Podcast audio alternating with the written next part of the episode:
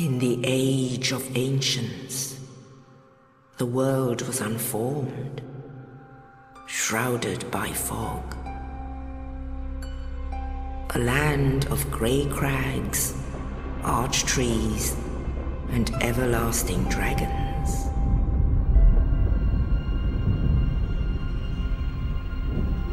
But then there was fire.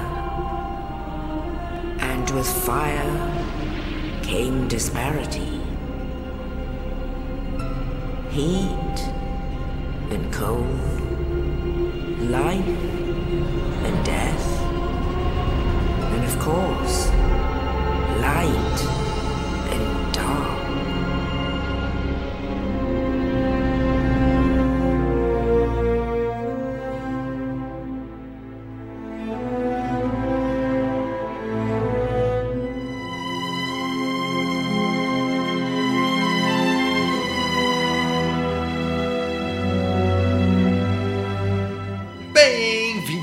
mais um Eventual Ocultismo. E nessa semana nós vamos falar sobre o fim dos tempos para o Vitor. Lore. E aqui comigo, ninguém mais, ninguém menos do que o arauto do fim da lore, né? Vitor Batista. Cara, isso era inevitável. A gente já pincelou sobre isso em vários momentos, naquela roda da dor, em outros análises sobre outras coisas que eu acabei puxando esse assunto, mas agora a gente vai falar disso mesmo, num estilo talvez até mais clássico do, do eventual ocultismo, né? De só pegar um tema e falar dele, tipo, talvez junto com as reviews comuns, é o, é o tipo de quadro que não tem um quadro específico, né? Que é um, um eventual ocultismo padrão. E a gente vai pegar aqui para discutir sobre isso, né? De toda forma possível, num programa meio semelhante ao, ao de Sistema de Poderes, talvez. E é isso. Aqui comigo também tem o cara que tá redescobrindo a lore agora, né? Que ele está lendo finalmente a- as obras de Tolkien, que talvez talvez é a única obra que é focada em lore que eu perdoo, que é o Pedro Santos. Olá a todos. Nossa, bom demais, né? Senhor dos Anéis é muito bom. Ele Mas- não consigo não consigo negar isso, infelizmente. Nossa. Mas mal sabiam os ouvintes que, antes de gravarem esse episódio, os três participantes desse podcast estavam todos fazendo suas coisas particulares. O Vitor estava em um culto, praticando sua religião. O Pedro estava Uhum. tomando refrigerante de uva. Vocês querem que a lore do episódio vai até onde? Sabia que você Eu quero que chegue na explicação completa do livro dos espíritos por conta do culto no lar do, do Cara, eu só Não. não acho que a, a gente pode revelar tanto da lore, porque senão a gente vai, é, vai revelar o episódio perdido do Eventual Ocultismo. Putz, é verdade. Esse aí não pode ser, ser Essa, exposto à essa luz, Deep. Lore aí vocês nunca vão descobrir. Essa daí é intensa. Esse aí só vai poder vir à luz quando o próprio Hidetaka Miyazaki vir aqui escrever a descrição de texto para essa lore. Exatamente. Mas aqui também tem o. hum, Se vocês olharem a primeira letra de todas as discussões do eventual ocultismo até agora, não tem nada, mas podia ter. Fica a dica. Podia. ter, né? Mas aqui também tem esse cara que é o narrador, né? Sempre foi. Luca P. Castello. Muito obrigado, fico muito feliz de estar aqui.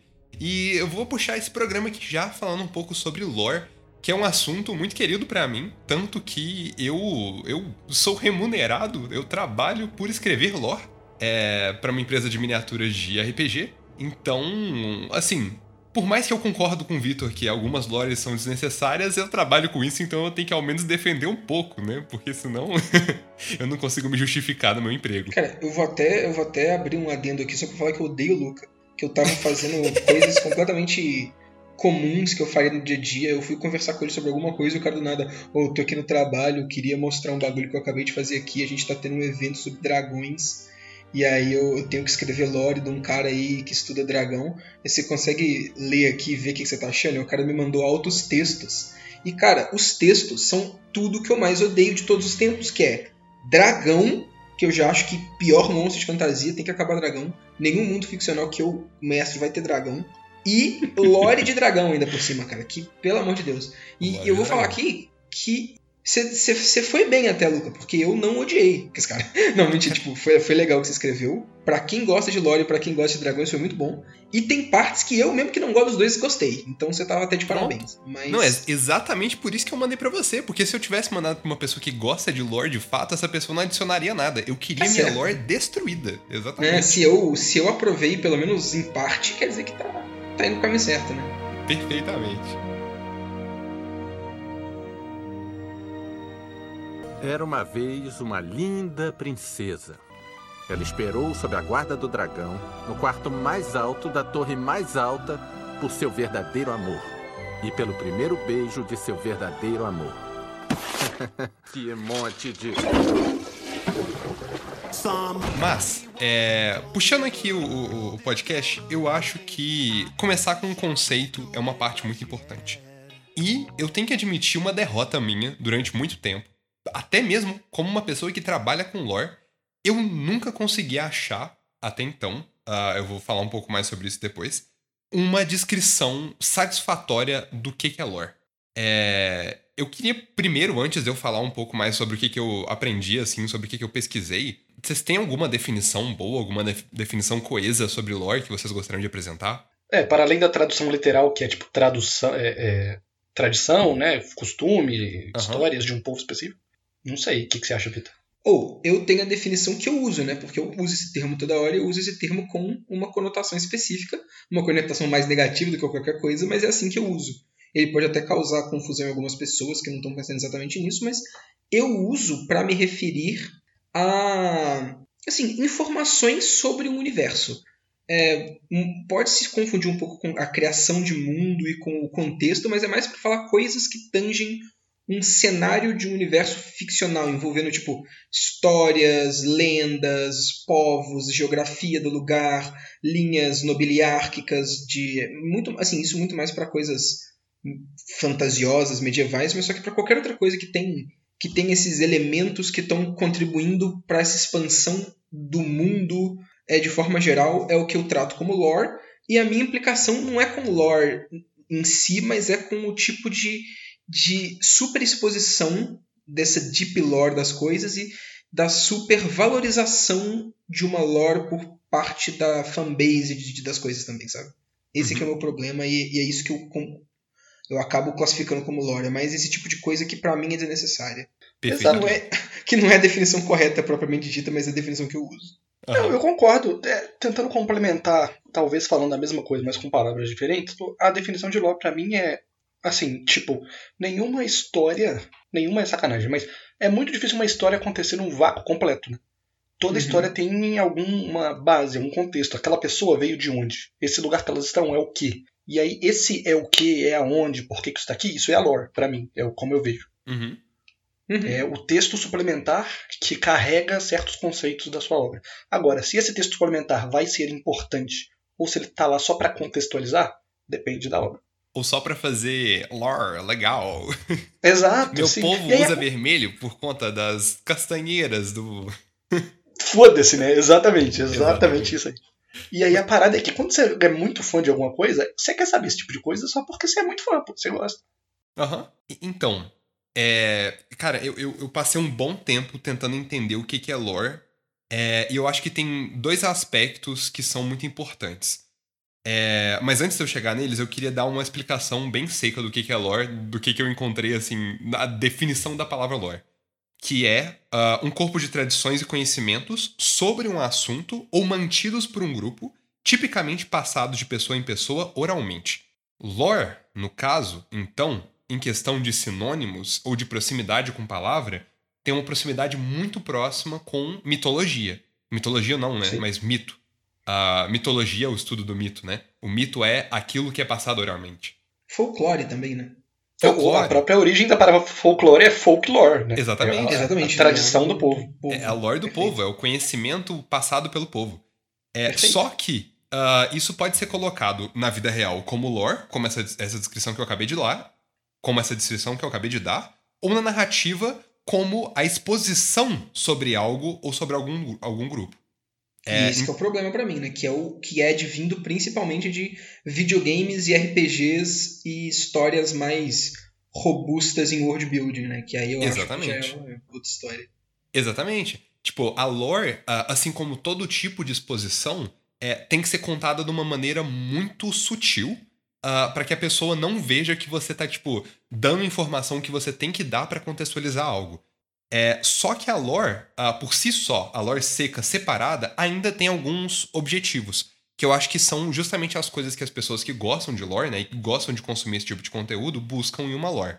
Que é, é evocar curiosidade sobre um, um mundo, principalmente um mundo jogável, né? Então, se você tem uma lore muito interessante, é uma lore que vai evocar essa curiosidade, vai dar, digamos, é, ferramentas para uma pessoa poder criar um personagem, criar uma cultura, entender É, como funcionam Isso as você mecânicas tá internas do jogo. mais em algo tipo um RPG de mesa, né? Tipo um RPG de mesa, exatamente. Ok. Ou, até na realidade, por exemplo, quando você quer jogar um jogo, por exemplo, The Witcher, no caso, e você quer é, fazer o roleplay do personagem, a lore do mundo entra dentro disso. Porque você aplica, tipo, a psique do personagem que você imagina a partir das histórias e do mundo que ele vive, né? É verdade? Sim, sim, sim. E, e até em, em- em alguns jogos que não são tão diretos em termos de te guiar, igual o The Witcher, né? Por exemplo, o próprio Elden Ring, os jogos da From Software, uhum. é, a lore é importante também para te dar mais direcionamento e motivação para continuar indo para frente, né? Exatamente. É, essa é uma outra utilidade da lore. Além de estabelecer uma cultura em um lugar, ela também cria perguntas, que eu acho que é uma coisa muito importante da lore. Isso A é com lore- certeza. Nunca, e eu acho que é a coisa que você mais odeia, Vitor, pode ser É. entregada por inteiro. Exatamente, cara. O meu maior problema é a lore tá lá só pra te dar resposta e pra te dar aula de história. Eu acho que a lore que, que te instiga e que cria perguntas e que tá lá pra, pra servir a alguma coisa e não só pra existir per se é o tipo de lore que funciona. Perfeitamente. E aí o meu problema é que muita lore é feita só porque ah, o mundo tem que ter um contexto. Vamos dar o contexto para esse mundo, mesmo esse contexto não servindo para mais nada a história a não ser existir. Aham. Exatamente. E eu acho que a, a lore, essencialmente, ela preenche uma caixa. A caixa que a lore preenche é, digamos, uma obra completa, digamos, um livro. É, e você sabe o que, que tem lore, porque ela é o que falta na caixa depois que você descobre o que, que é preenchido pela história. E o que, que é história? A história é a parte que tem conflito, que tem personagens, que tem objetivos e obstáculos e morte e, e romance. Essa parte que é cheia do, do elemento da, da emoção. A lore é o resto. A lore é a exposição. A lore é o mundo. É, Exatamente. então, e é válido que- a gente falar, né? Uma história sempre composta por personagens e vontades e conflitos e necessidades e ações, nunca pela lore. Exatamente. Então, a lore, às vezes, e a melhor, a melhor forma que eu consigo encontrar, não é aquela lore que preenche primeiro a caixa e depois você enche o resto com história. Primeiro você cria a sua história e a lore tá lá pra complementar os seus personagens. Perfeito. Perfeito. É, eu acho que essa é uma, uma definição que, que faz sentido de lore. Ahn, assim, vocês concordam? Vocês têm alguma coisa a mais pra adicionar sobre? Cara, eu concordo bastante. Eu acho que é, é bem isso aí mesmo, é bem essa pegada que eu é, espero que. Assim, eu gostaria de, de, de acreditar que as pessoas vão, vão começar a aderir, sabe?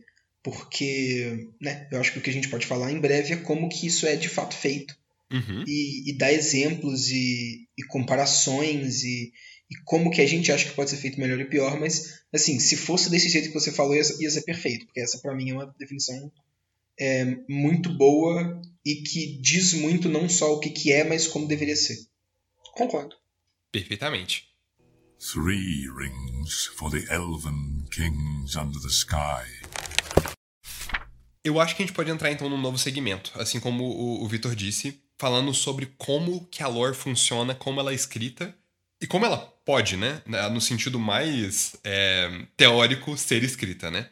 Eu acho que a lore ela apresenta tipo duas, como é que eu posso dizer isso? É, dois tipo pares de pontos opostos. Ah, Você tem de um lado, né? ah, é, uma lore assíncrona, que é aquela lore que é completamente separada do- da, da história, da sua história. É aquela lore que é seca, aquela lore que fala o mundo a partir de tal era deu tal, tal, tal. E, e é aquilo, é seco, é narrativo, é expositivo ao máximo. E, é- e isso vai até uma lore integrada, ah, que é aquela lore que é relacionada aos personagens, que está na história, que impacta o plot e que tá E que é, É. impactada pelo plot, né? e que é impactada pelo plot, exatamente. Que às vezes não é escrita nem separada da história, mas dentro da história. Enquanto os personagens não só descobrem, como talvez ah, investigam para poder ter migalhas para poder descobrir junto com você uh, o que o que tá acontecendo no mundo de fato. Lucas, você quer falar de Mistborn, não quer? Eu quero muito falar de Mistborn, Vai, exatamente. Caramba. Calma, pera aí. Antes de vocês começarem a, a- Antes de vocês começarem a ficar meia hora falando de Mistborn aí, eu só queria falar que enquanto você estava falando de lore integrada, a única coisa que veio na minha cabeça foi o trenó do. do Cidadão Kane, pô. O Rosebud lá. Perfeitamente. Porque ele é isso, né? Ele é lore, ele nunca aparece, só no finalzinho que ele aparece. Aham. Mas ele é o ponto focal de toda a narrativa, ele é o MacGuffin da história ali, e ele só serve pra fazer os personagens irem e buscarem a história desse cara. Cara, Excelente. Eu achei a- a- uma das melhores colocações para o que, que seria essa lore integrada. É, é- é realmente parte da história e da exposição essencial do personagem que podia só ser dita. Tipo, o trenó é significativo porque foi parte da infância dele. Só que ao invés disso, eles constroem a história em volta de explicar aquele pedaço de lore e te deixar querendo ao máximo entender o que é aquilo.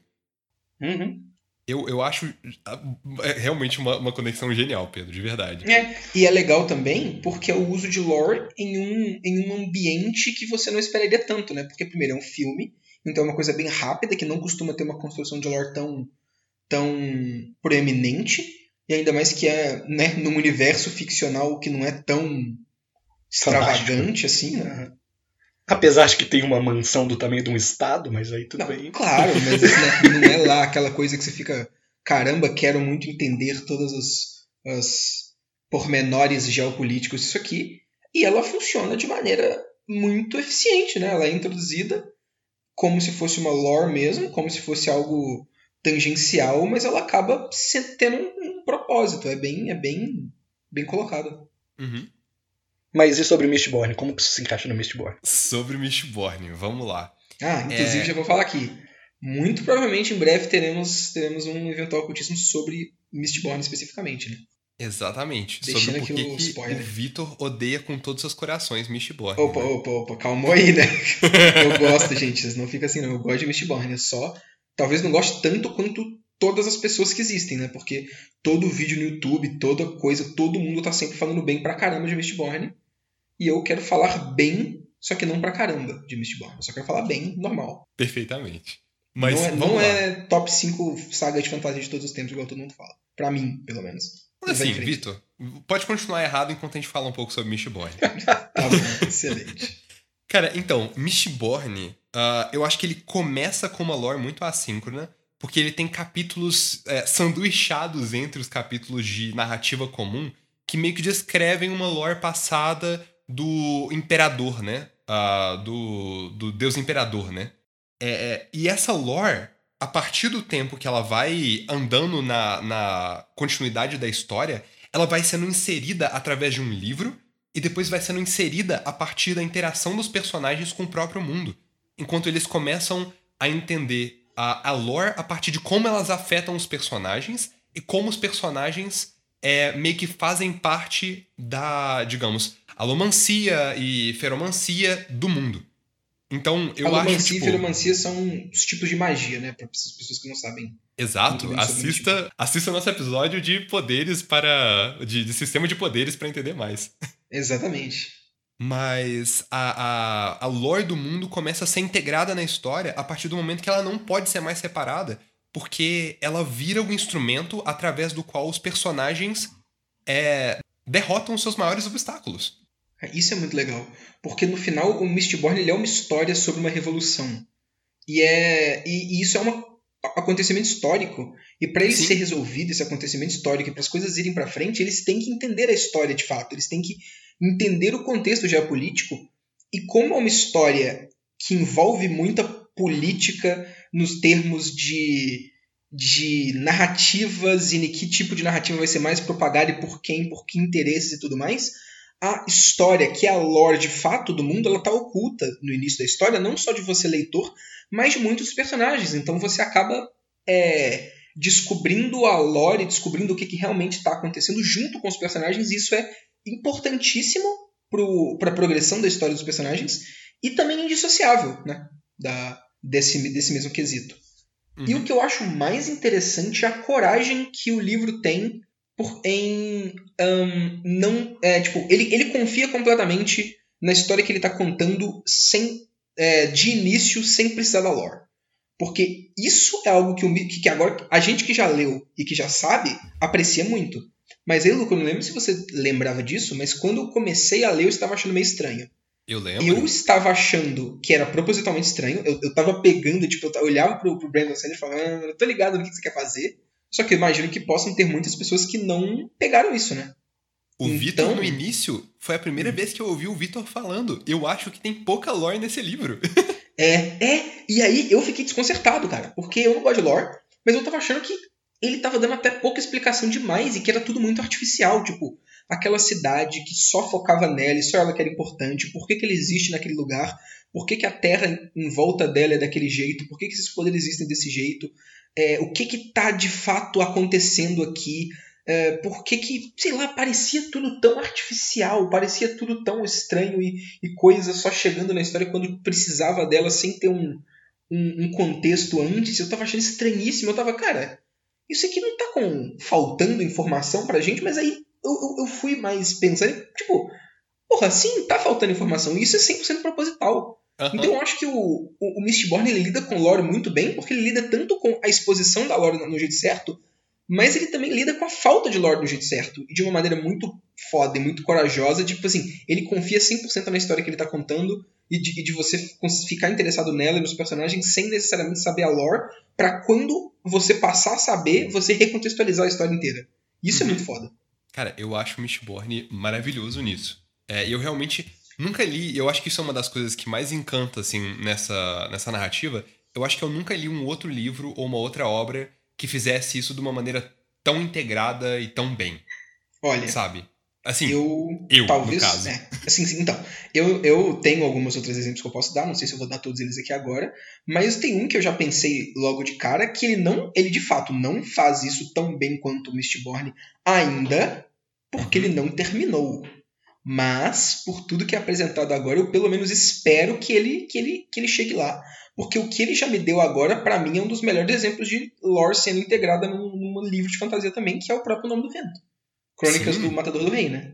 Eu exatamente. acho a lore dele muito. até meio semelhante, não no mesmo nível de. de.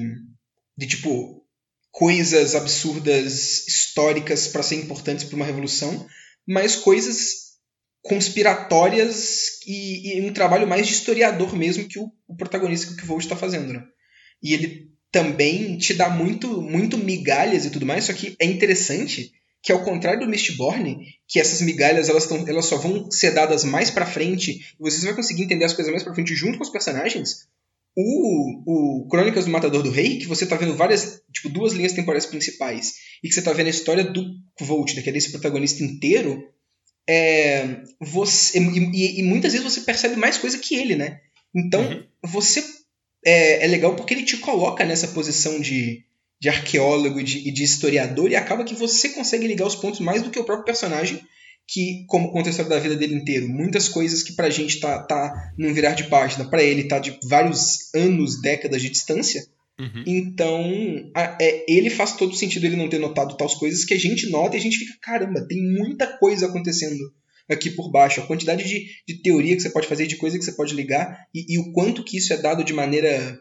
Assim, só o que precisa, né? E, e a- é, só sobre aquele tema específico que o personagem tá, tá, tá procurando. E coisas como ah, reinos, é, guerras, coalizões, nobreza, esse tipo de coisa não é focado porque não precisa, né? Ele só foca no tipo de lore que precisa.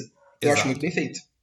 E outra coisa, esse livro se apresenta da mesma maneira que você comentou de Mistborn. Mistborn lá atrás é uma revolução. Esse livro é justamente uma pessoa que viveu histórias contando histórias para um contador de histórias. Então, tipo, o entendimento do que é o mundo e as curiosidades dos personagens que estão envolvidos nessa narrativa meio que são centrais para a forma que você é apresentado a lore e pela forma que você nota que ela é o objetivo final para poder, tipo, entender os obstáculos do Kvolt e para poder entender ah, as é, inconsistências e os grandes problemas que assolam esse mundo e a história pessoal do nosso personagem. Exatamente. É, mas eu queria falar um pouquinho também sobre o outro Axis, né? Se existe esses pontos de lore assíncrona e integrada, eu acho que também existe os pontos de lore coesa e pulverizada. E vocês dois eu sei que são fãs máximos de lore pulverizada. Dando um exemplo. É, a lore coesa é aquela que você pode é, ler uh, ela direta, ela faz sentido, ela é conectada, ela é coesa. Enquanto que a lore pulverizada é a lore de Dark Souls. É aquela lore que você encontra em pequenos itens, em pequenas descrições. E eu acho que o Pedro pode falar até mais sobre você isso. Você tem que interpretar ela de fato, né? Porque tipo, Exato. a de, a de Mistborn, que a gente estava falando aqui, por mais que ela é dada aos poucos e quando precisa, quando você entende ela, você entende ela, né? Não vai restar muita dúvida. Uhum. Você pode pegar coisa dela antes, mas vai chegar um momento que você vai entender tudo. Agora, tem coisas que já não são assim, né? Tem coisas que é só se você quiser de verdade. Sim. E aí o próprio Dark Souls, que nem você falou, Luca, é, eu já vi gente descrevendo como se fosse uma narrativa arqueológica. Sim. Porque você tem que ir escavando o jogo para poder construir todo o quebra-cabeça da história, que é assim. Como é no próprio Outer Wilds, né? Que é literalmente uma escavação arqueológica. É, é literalmente, exato. E, e aí, como mas... ele, é coisa, ele, é um jogo de mistério, a lore é. Mas assim, ela é importantíssima, né? Ela é indispensável. Enquanto no Dark Souls eu acho que isso é questionável. Não, pô, que isso.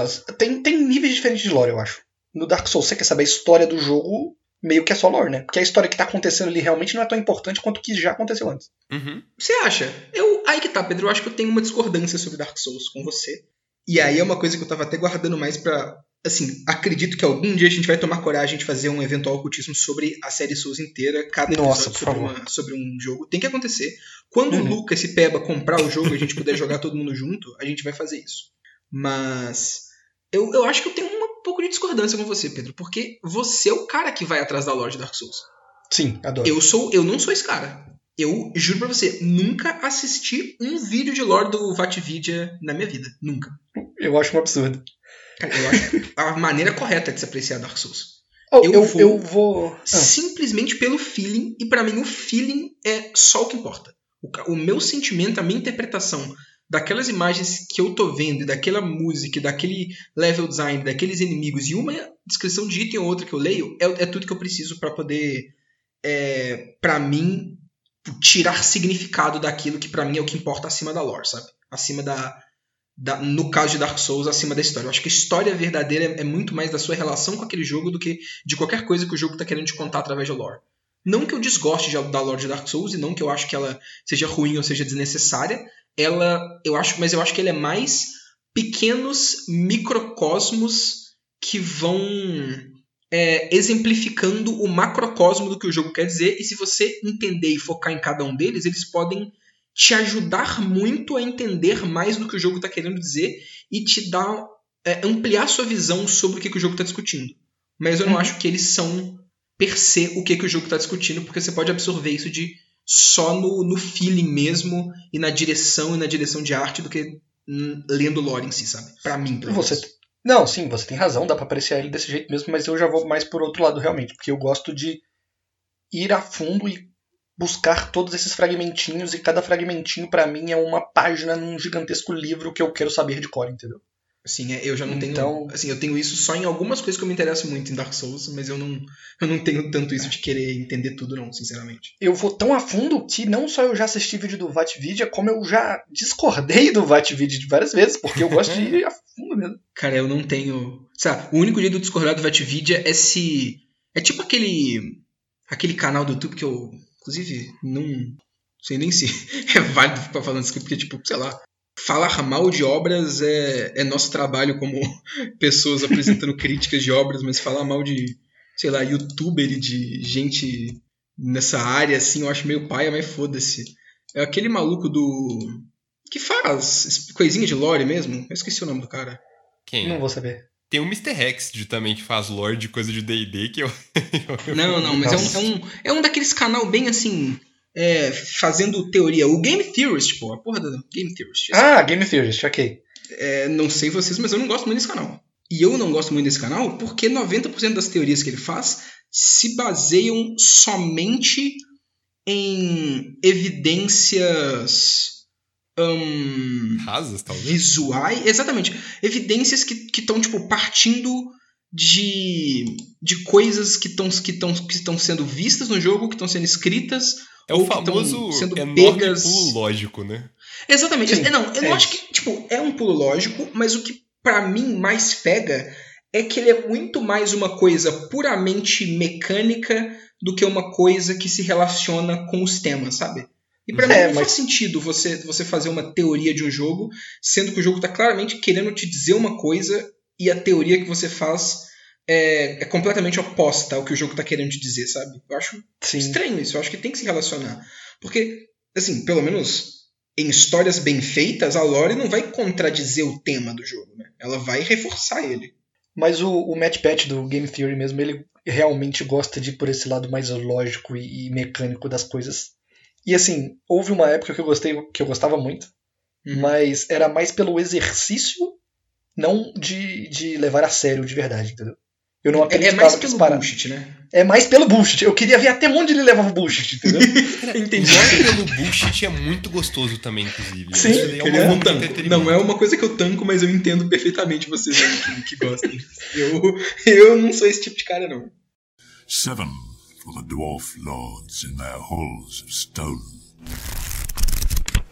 Mas, só voltando rapidinho para o Axis, que o, né, o eixo, vamos falar português. Eixo. O eixo que o Luca puxou agora da, da Cara, era isso que vocês estavam querendo dizer? Eu não sabia que porra Era era Axis, isso. Eu tava boiando pra caralho. Exato, eu, eu, eu, tinha- eu tava com certeza que eu tava arrasando pra caralho aqui. Pra, pra provar o nosso episódio de Glass Onion, pra vocês verem.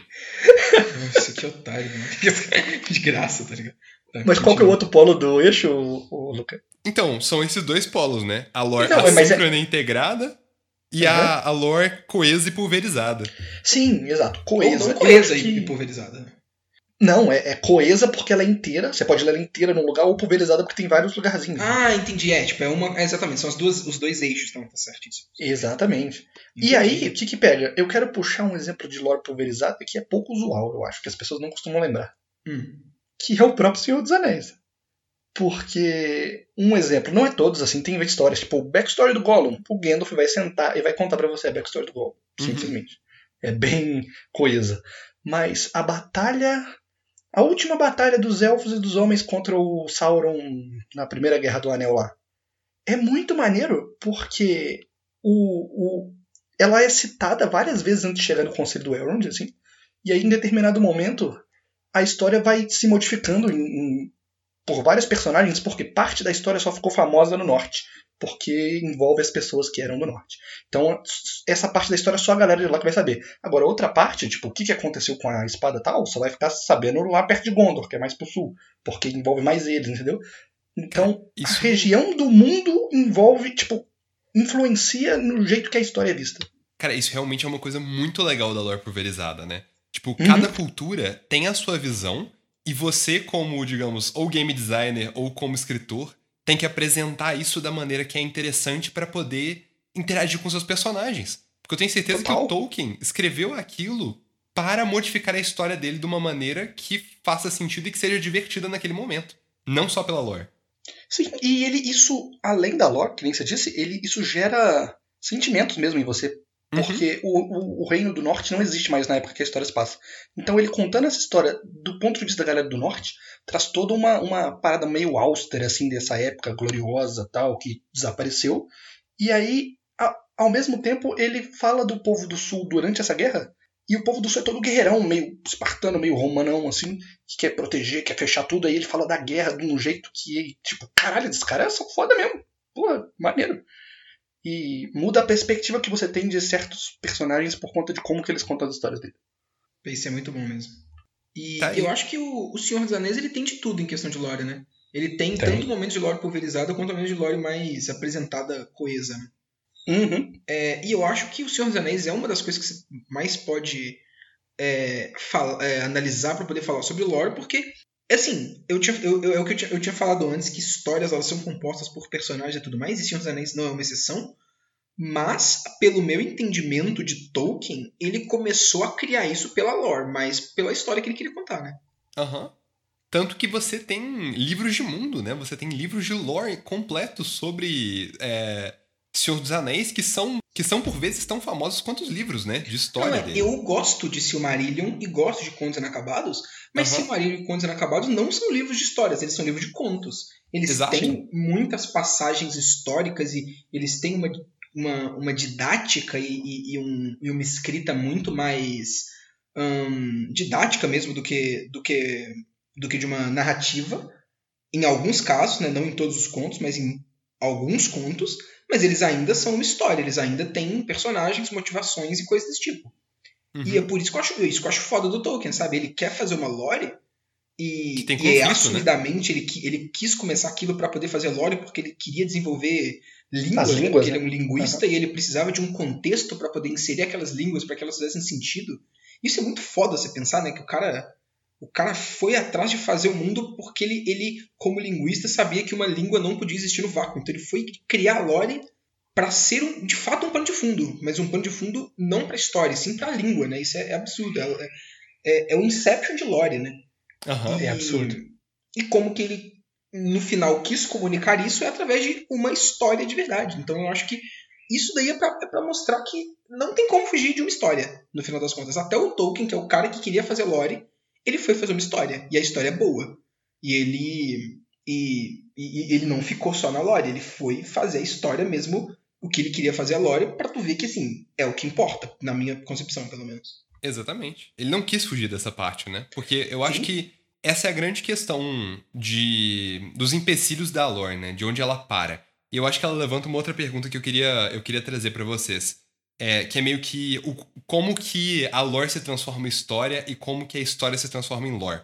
Porque eu acho que para os escritores, né, principalmente aqueles que querem mexer só com lore, ela em algum momento vira história pelo simples sentido de conflito e continuidade. Tipo, você não consegue criar lore apenas por lore, porque senão é algo muito seco, é algo muito, eu diria quase Lovecraftiano, que eu acho que o Lovecraft por muitas vezes assim, esbarra em lore enquanto ele tá tentando contar uma história. É, mas eu queria levantar esse, essa questão de, tipo, o que que, o que, que é uma semi-lore? O que que se transforma em lore, uh, sendo que é, é uma exposição ruim? Tipo, uma exposição de um ambiente pode se transformar em lore, uh, uma backstory, uma contextualização de mundo, ou até mesmo narrativas secundárias. Quando que isso meio que se transforma de um lado para o outro? Qual que é esse estado de transição para vocês? Isso Acho interessante. É, eu vou tentar dar uma resposta rápida aqui que provavelmente está errada, mas vamos ver. É bom, faz eu... bem. Uhum, sim, vamos discutir. Eu acho que se baseia muito na parada da arma de Chekhov, saca? Aham. Uhum. Porque se você fala alguma coisa e essa coisa volta na história de maneira significativa, ela não é só lore mais, ela já é parte da narrativa mesmo. Independente de quão longínqua seja, ou o que quer que seja, tá ligado? Você dá uma. Fala de uma planta lá, e essa planta passa a ser uma parada importante, eu acho que não dá pra falar que ela é só lore mais, entendeu? Exatamente. Só que se você só fala e fica por isso mesmo, aí eu acho que é só lore. Cara, Pedro, eu acho que você acertou em cheio. Você falou que ia ser a, a resposta errada, mas você acertou em cheio. Eu acho que lore, uh, por si só, é, é tipo, na, ao menos da maneira que a gente tá discutindo, é genuinamente exposição ruim. a lore se torna uma coisa boa quando ela faz parte da narrativa. Então, realmente, Cara, eu acho que a proposta do Victor de que toda lore é ruim é meio real. Não, mas aí eu tô, eu tô vendo vocês falando isso e tô pensando em defender lore. Pra você ver como Caralho. é que, como é que a, a maré tá virando nesse podcast, né? Que inacreditável. é meu porque... maior sonho. Não, mas então, é porque eu tendo a concordar que lore com propósito é acaba se tornando história, mas eu não acho que isso é, é 100%, sabe? Tipo, do, do que, que é necessário. Porque uhum. pra, o, o, meu problema maior é quando eles tomam um tempo significativo de coisas que poderiam estar sendo feitas de, de interessante e de importante numa história para falar de papinho desnecessário só porque o cara quer mostrar o quanto que o mundo dele é brabo, sabe? Então, Mas eu não tenho problema necessariamente com coisas sendo colocadas e que não vão ser usadas depois, se eu se essas coisas não estiverem atrapalhando nada e se elas forem interessantes e vagas e evocativas e, e me derem um, um contexto que não necessariamente que ele vai ser usado para a história, mas que talvez um, o, o que, que ele está dizendo ou que é, você possa usar ele para poder interpretar a história de um jeito diferente, entende? Tipo assim, ele ainda ele precisa de um, um objetivo, de né? roteiro. É, é, ele não precisa ser um recurso de exatamente, tem que ter um objetivo. Mas esse objetivo não precisa ser direto na história como um Tchakov, uma arma de Tchakov, como o Pedro falou, ou como uhum. um MacGuffin, ou co como um trope de roteiro que vai ser usado para o roteiro, tipo, para a história em si na, naquele estrutura mais básica. Se ele for tangencial, mas for um tangencial que te ajuda a interpretar alguma outra coisa, ou que te dá um contexto que pode ser interessante, ou qualquer coisa desse tipo, eu acho que tá valendo, sabe? E assim, Perfeito. não vai ter uma resposta simples e rápida e exata. É, é 100% caso a caso. Pode funcionar, pode não funcionar. O máximo que a gente pode fazer é analisar os casos e, e, e- pegar de exemplo coisas que a gente acha bom e ruim. E, e caso tu queira fazer uma história e queira colocar esse tipo de coisa, tentar se inspirar em coisas que você acha, de, em obras que você acha que fez isso bem. E aí é 100% assim. É subjetivo, talvez. Eu acho que a lore tem que entrar no mesmo escrúpulo da narrativa. Tipo, não pode ter gordura. Ou ao menos não pode ter muita gordura, né? Eu acho que é uma analogia que foi feita interessante, que eu tava vendo o próprio Brandon Sanderson falar, é que você tem uma quantidade de dinheirinhos que você pode usar pra comprar alguma coisa. É, e ela é limitada quando você tá fazendo um livro. Você pode gastar seus dinheirinhos pra poder gastar em lore, pra poder, tipo, desenvolver, é, desenvolver a ambientação, desenvolver o sentimento do seu mundo, mas você também não pode exagerar. Tipo, não pode ter uma lore que tá ali só por existir. O background do personagem, digamos, a vida familiar dele, se não houver um propósito na história ou um propósito de criar ambientação e ela for só gordura por sentido de gordura, aquilo não funciona objetivamente, não só subjetivamente. Uhum. Não, eu concordo. Mas eu acho que é questionável o que, que é gordura e o que, que não é, porque não é todo mundo que está esperando as mesmas coisas de uma história, né? Cada um tem uma, tem uma retenção e uma, uma resistência diferente, né, para o que, que é Sim. gordura. Completamente. E aí, é até uma coisa que eu queria discutir. Não acho que a gente precisa começar a discutir isso agora, porque eu ainda queria voltar no tópico dos eixos para poder falar uma coisa aqui rapidamente, mas depois a gente pode discutir isso, que é hum, essa supervalorização da lore, né? Porque eu percebo, pelo menos, que de tempos para cá e, e- e tudo mais, existe, principalmente com o crescimento de culturas de fandoms e coisas desse tipo, uma, uma procura muito grande por lore. E aí eu queria ver com vocês mais sobre esse tipo de retenção de cada pessoa pra lore e tudo mais. Mas isso a gente pode falar depois, eu acho. Cara, eu, eu, eu queria, na realidade, vamos falar sobre isso, depois a gente volta no, no, no é, Actis, no eixo, porque eu tenho coisa pra falar também. Nine for mortal men doomed to die. Mas eu queria falar um pouquinho sobre a minha relação com lore.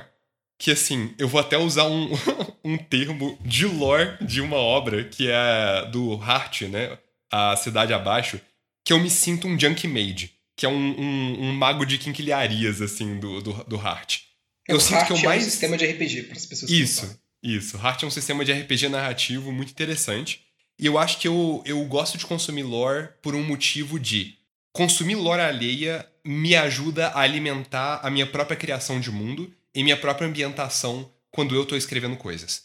Então, por exemplo, agora eu tô lendo ah, um pouco sobre o mundo de Rokugan, da Lenda dos Cinco Anéis, que é outro RPG, justamente para alimentar uma criação de mundo que eu tô fazendo. É, eu li o próprio Hart, por exemplo, para poder alimentar a, a criação de um mundo distópico, que também é relacionado ao que eu faço, com o que eu trabalho. Então eu acho que eu, eu gosto de consumir lore não apenas num sentido de ser fã de alguma coisa, ou estar dentro de um fandom e querer entender mais sobre aquilo, ou querer descobrir a ambientação daquele, daquele mundo para poder é, me ver dentro da, daquele ambiente, mas para meio que alimentar a minha vontade narrativa e a minha criatividade. Porque eu acho que a lore é criatividade destilada, sabe? Enquanto que na história você tem muita emoção e muito conflito que é inerente daquilo, a lore é um, um mundo de e se?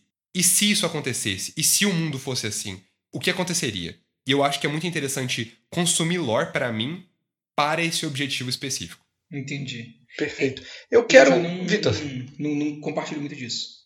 se você me permite fazer uma visão mais crítica aqui agora, que o, o Luca usou a palavra alimentar, e talvez eu esteja sendo influenciado por um filme que eu acabei de ver. mas, mas eu quero trazer o ponto de vista de consumo mesmo. Porque eu acho que tem muito desse. Pera, pera, tu não vai falar qual filme não? Tu só vai meter essa mesmo? Não, no futuro as pessoas vão saber que filme que é. Cara, vai isso é, isso é parte da lore do eventual ocultismo. Exato. Cara, Vai você, ficar no ar aí. Você que, você que tá ouvindo, talvez no próximo eventual ocultismo, talvez em um, um depois desse, outro, dois depois desse, você vai entender que filme é esse que o Pedro tá É um falando. filme, ó, eu vou falar numa linguagem que é a linguagem do filme, que é, é um filme sobre manger, e é um filme que agora eu vou falar a nossa linguagem, que é um filme chamado Cardápio. Então, assim, se você quiser trocar isso daí, você vai entender qual que é o filme. Exato. Exato. Mas nesse filme tem um personagem lá específico que é o acompanhante da protagonista. Aham. Aham. E ele sabe de tudo. Ele é o cara que sabe de absolutamente tudo, mas de uma maneira fria. De uma maneira que ele não para pra pensar muito nas coisas que estão acontecendo ao redor, ele não tá imerso na experiência, entendeu? Expositiva, Ele né? só sabe de tudo por saber de tudo, entendeu? Porque ele quer consumir aquilo. Tá. E eu acho E que. é disso que eu queria falar, Pedro, das fãs de fandom, de gente que. Porque tem muita gente pra mim que faz isso, sabe? Sim, exatamente. Eu acho que com esse crescimento de fandom e de, de muito fácil de você chegar em pessoas que gostam da mesma coisa, acaba que você pega uma parada pra ficar obsessivo nela e você só consome as coisas dela porque você tem que. Você tem essa pressão social ou essa vontade de querer saber Uhum. tudo daquele negócio, só que só por querer mais, entendeu? Não necessariamente porque é bom ou porque é interessante ou nada. Tipo, eu tenho que ler todos os mangás de Evangelion porque eu tenho que saber todos os nomes de todos os robôs de Evangelion porque Porque sim. porque sim, porque eu tenho essa coceira em mim, entendeu? Eu acho que tem um pouco disso também. Eu não tenho muito disso, justamente. Aham. Mas o que, que você ia falar sobre isso, Vitor? Tá, eu ia falar que, assim, eu, eu queria mais pra frente falar disso aí que você tá falando agora, Pedro, exatamente por isso que eu entrei nesse assunto. Mas eu queria falar, é, comentar sobre o que, que o Luca falou, de dele gostar de, de ir atrás de lore e de ler e tudo mais pra poder é, reforçar esse tipo de. Reforçar não, né? Tipo, aprimorar esse conhecimento dele, essa habilidade dele de poder fazer isso. E eu entendo, porque né, faz parte do seu trabalho, mas eu, eu não. Faz não parte do meu lazer também. É, e do seu lazer também. Aí essa parte é que eu não, que eu não, que eu não tanco de verdade. Porque, assim, eu não leio lore por ler lore. Simplesmente. Eu, assim, até de, de. Por exemplo, você citou dois sistemas de RPG. E sistema de RPG é o tipo de coisa que tem lore porque tem lore, né? Uhum, Porque a narrativa que é você que ele- cria, né? Exatamente, ele faz total sentido, ele te dá um background pra você criar uma narrativa assim, é, em cima daquilo. E eu entendo que se você quiser criar uma narrativa em cima daquilo, é válido você ter isso. Inclusive, eu já usei elementos disso, mas eu só usei quando eu ne- necessitei estritamente. Eu nunca fui atrás de, de ler só porque eu gostava, só pra poder entender, eu poder usar pra outra coisa, em momento nenhum. E eu. É, dar o próprio exemplo de- desse tipo de sistema que está falando agora. O próprio Heart é, comecei a ler coisa do sistema, achei legal, li as classes, li o conceito geral do que, que é o coração e aquela dungeon e tudo mais, e, e li o que, que eu precisava para poder fazer meu personagem. E aí tinha o restante de salas, de coisas, de funcionamento e tudo mais. Eu falei, não quero, não quero, por mais que eu tenha gostado disso aqui. Prefiro ficar com essa imagem na minha cabeça e desenvolver o que, que eu acho a partir dela do que saber de fato o que os caras acham disso. Ou outro sistema de RPG que eu tô focando muito agora, o próprio Dredge of Night. Achei o sistema muito foda, eu apoiei ele no financiamento coletivo dele. Eu tô lendo ele pra caramba, já li esse sistema várias vezes e tô dando feedback direto pros criadores do jogo. Não toquei no capítulo de lore dele ainda, porque eu, assim, genuinamente não me importa, sabe? Eu sou nesse nível, então. É, tá, eu, eu, eu li, eu juro pra vocês, eu já li esse livro umas três vezes inteiro, menos o capítulo de lore que eu não li nenhuma. Caramba. E aí é mais o jeito que eu acho, sabe? Se eu quero ver uma lore boa, eu não vou ver uma lore boa, eu vou ver uma história boa. Se essa, se essa história for boa, ela vai ter uma lore boa, caso seja a proposta dela, e aí eu posso me, me orientar por isso e acabou. Vitor, mas eu vou, eu vou entrar num aspecto aqui, e justamente nesse, nessa pergunta que eu tinha feito agora há pouco de o que, que é lore, o que, que se caracteriza como lore. Hum. O. e Isso vai, vai, vai soar meio estranho, talvez vocês discordem plenamente, mas eu acho que. Eu acho que, pra mim, compadece com o que, que é lore. O próprio Hum. sistema do jogo não acaba sendo lore, porque ele apresenta pra você a forma que você vai interagir com o mundo e meio que o sistema de funcionalidade e de coesão do próprio mundo.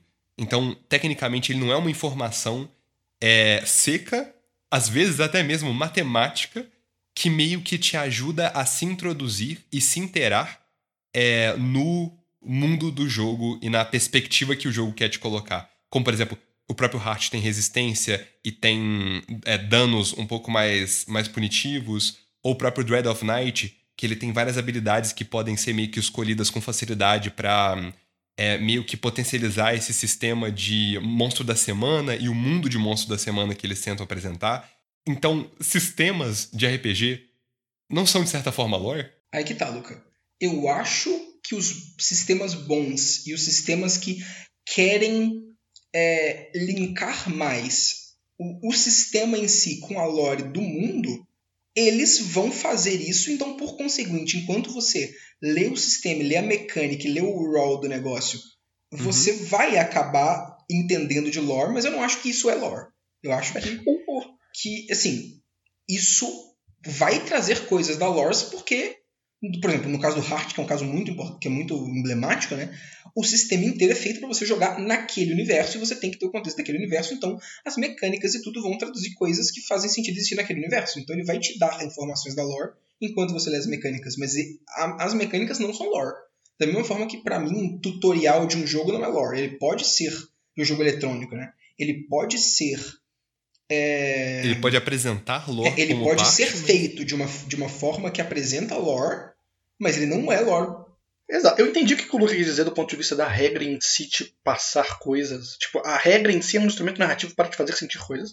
Só que eu acho que o raciocínio é o contrário. Eu acho que a lore é usada para explicar a regra e não a regra que é lore para explicar como que você sente.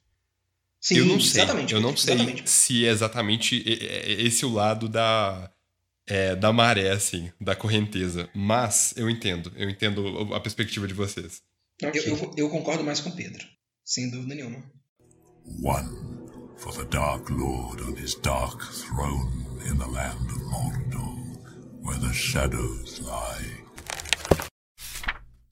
Ok, agora a gente pode voltar para aquela parte de lore mais de consumo e através de fandoms e de grupos e de coisas desse tipo. Pode ser?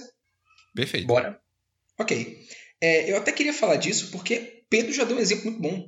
Assim, um exemplo de, de mídia, talvez, não de obra em si, porque a gente pode até falar mais da obra, mas é que quando ele foi falar de, desse tipo de, de é, consumo mais mecânico e mais por obrigação de uma lore, ele, ele deu o exemplo de Evangelion, e, e eu acho que Evangelion é muito mal interpretado, da mesma forma que eu acho que Dark Souls é muito mal interpretado é, sobre a lore dele. Eu acho que, inclusive, essas duas obras são muito mais semelhantes do que, do que, Não, é. do que, do que Mas... muita gente pensa, né? Sim, mas eu dei um exemplo específico daquele mangá de Evangelho que o maluco lá escreveu, que não foi o ano. Tô ligado, tô ligado. Então, que aquele, aquele é. mangá ruim de Evangelho, né? Aquele... Sim, e tem tô gente ligado. que eu aposto que quer ler só pra ver os robôs diferentes, tá Sim, ligado? com certeza, com certeza. É nesse exemplo que eu quis ir. Perfeito. Mas é, você, falando de Evangelho, já me lembrou de animes. E assim, eu que sou uma pessoa mais ligada em mundos de mangás e de animes, eu, eu invariavelmente entro em contato com esse exato tipo de fandom de, de gente que quer consumir lore porque é para catalogar e para colocar em wiki, sabe? Porque anime e mangá é uma das, das coisas que mais dá brecha para você fazer wikis gigantescas do que, assim, qualquer outra obra que eu possa imaginar, sabe? Os caras são muito fissurados nesse tipo de coisa. Uhum. Em muitos mangás, em muitos casos. E, e é uma tendência que eu vejo, eu não sei se aumentando agora, mas que cresceu muito nos últimos anos, talvez na década passada, eu acho. Porque é até interessante. Assim, então, é porque catalogação já é algo que chama a atenção do otaku naturalmente, desde de um bom tempo. Né? Não é à toa que, que a gente que, que existe muita divisão e subdivisão e rankings e coisas desse tipo em, em obras de mangás e de anime, né? Desde é, um ponto específico de Ki no Cavaleiro Zodíaco, que, no Cavaleiro do Zodíaco, cara, no, no, Dragon Ball, e aí, assim, você consegue saber exatamente quem é mais forte do que quem, é, por causa de Ki da pessoa, e também o tipo de armadura com rankings diferentes em Cavaleiro do Zodíaco. Isso vai avançando mais para para é, Hunter x Hunter, por exemplo, que, que tem o, é, assim, o NEM e níveis de poderes, e a gente avança mais para Boku no Hero, que tem o rank dos heróis, e tem tipo quais heróis tem em cada rank. Mesma coisa do One Punch Man. E, assim, tem obras que até não, não fazem isso mal, mas isso ainda existe. Tipo, Hunter x Hunter eu gosto muito como é que, como é que a lore do bagulho é feito e como é que esse tipo de coisa é desenvolvida. É, mas ele. A maioria dos animes não vai escapar disso, sabe? Sim. não- Assim, né? fora que desde que dois personagens fortes caíram no braço, power scaling é uma coisa que existe. É, e, e power scaling e esse tipo de escala de poder, de comparação de nível de poder, assim, eu acho que vocês concordam com isso facilmente, de que em mangás e animes é a coisa é, é o tipo de, de coisa que é mais comum, e essa é a mídia mais comum para existir esse tipo de coisa, né? Uhum. A cada 10 vídeos do YouTube sobre mangá e anime, 8 é fazendo comparação de, de poder de dois personagens que estão no mesmo universo ou que são universos diferentes. Eu, eu diria É que coisas, coisas da cultura pop tendem, não necessariamente só anime, mas Cara, Star mas eu acho que anime é muito mais, também. Pedro. Eu não sei. Você É acha tipo, que... ah, qual que é o Sith mais brabo? Bota o Sith tudo pra lutar aí. Qual que é o super-herói da Liga da Justiça mais brabo? Sempre tem um Cara, negócio. mas é que tá. Vai ter um vídeo de qual que é o super-herói da Liga da Justiça mais brabo. Sempre vai ter um filho da puta no chat falando, ah, mas e o Goku? É verdade. sabe? Eu. Pô, talvez. Talvez você não esteja tão, tão inserido nesse mundo de, de otakice, da mesma forma que eu não estou muito inserido no, nível, no mundo de super-herói. Uhum. Mas, pelo menos na minha percepção e na minha bolha, anime e mangá é a coisa que mais tem esse tipo de power scaling e de preocupação com, com esse tipo de coisa. E isso é lore. Isso é lógico. 90% total. das vezes. Tem vezes que não, tem vezes que é pra construir uma tensão, construir uma coisa, construir um, um mistério, ser de fato vago e evocativo, tipo no próprio One Punch Man, guardando o, o quem que é o, o, tipo Blast, né, que é o, o herói número um que não aparece por 99% do, do, do, do mangá, tipo, isso é feito com um propósito bem específico na história, mas muitas das vezes isso é lore, é só pra vamos apresentar um grupo de, de, de pessoas aqui e deixar todo mundo curioso pra saber quem são os outros membros desse grupo, quem que é mais forte quem que é mais fraco, simplesmente porque isso é uma coisa que interessa o otaku. É tipo, discutir nível de poder e discutir essas coisas de nerdice, né? Uhum. E eu queria perguntar pra vocês, por que, que vocês acham que isso acontece tanto? E por que, que vocês acham que isso acontece mais em alguns meios do que em outros? Cara, Vocês têm eu alguma acho- ideia disso?